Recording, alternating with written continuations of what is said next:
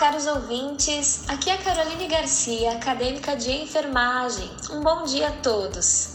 Juntamente com a equipe de práticas multidisciplinares em saúde da UBRA, hoje abordaremos um tópico muito importante no ambiente da saúde coletiva. Nós vamos falar sobre os benefícios da alimentação saudável e da prática de exercícios físicos para idosos que possuem diabetes e hipertensão. O envelhecimento é um processo natural que submete o organismo a diversas alterações anatômicas e funcionais, com repercussões nas condições de saúde, dentre elas, uma doença silenciosa que acomete a maioria da população mundial, a hipertensão arterial. Assim como ela, outra doença que surge a partir do processo de envelhecimento é a diabetes, também conhecida cientificamente como diabetes mellitus. E para falarmos desse assunto, convidamos o professor e educador físico Felipe Adriane Garcia, que nos dará uma breve entrevista a respeito dos benefícios da prática de atividade física no tratamento e na prevenção dessas doenças. Bom dia, Felipe. Conta pra gente, quais os fatores de risco que causam a diabetes e hipertensão nos idosos? Ah, legal essa pergunta.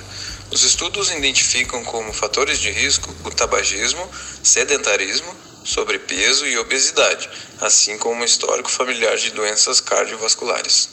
A hipertensão é uma doença exclusiva de pessoas mais velhas? Não, a hipertensão não é uma doença exclusiva dos mais velhos. A hipertensão é uma doença crônica, não transmissível, pode ser assintomática, e o sal é seu principal inimigo. Professor, e quais os benefícios da atividade física regular para idosos com hipertensão e diabetes? Os benefícios dos exercícios físicos nos casos de diabetes e hipertensão se dá no controle de níveis glicêmicos, na redução dos níveis de colesterol, na redução da pressão arterial e do excesso de peso. Além disso, o exercício físico melhora a força muscular, o equilíbrio, a circulação e a coordenação motora.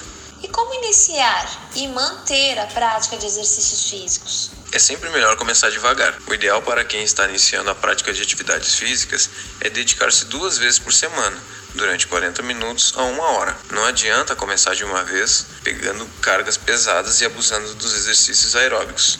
Obrigado, pessoal, pelo convite ao podcast. Estou sempre à disposição de vocês se precisarem. Um abraço.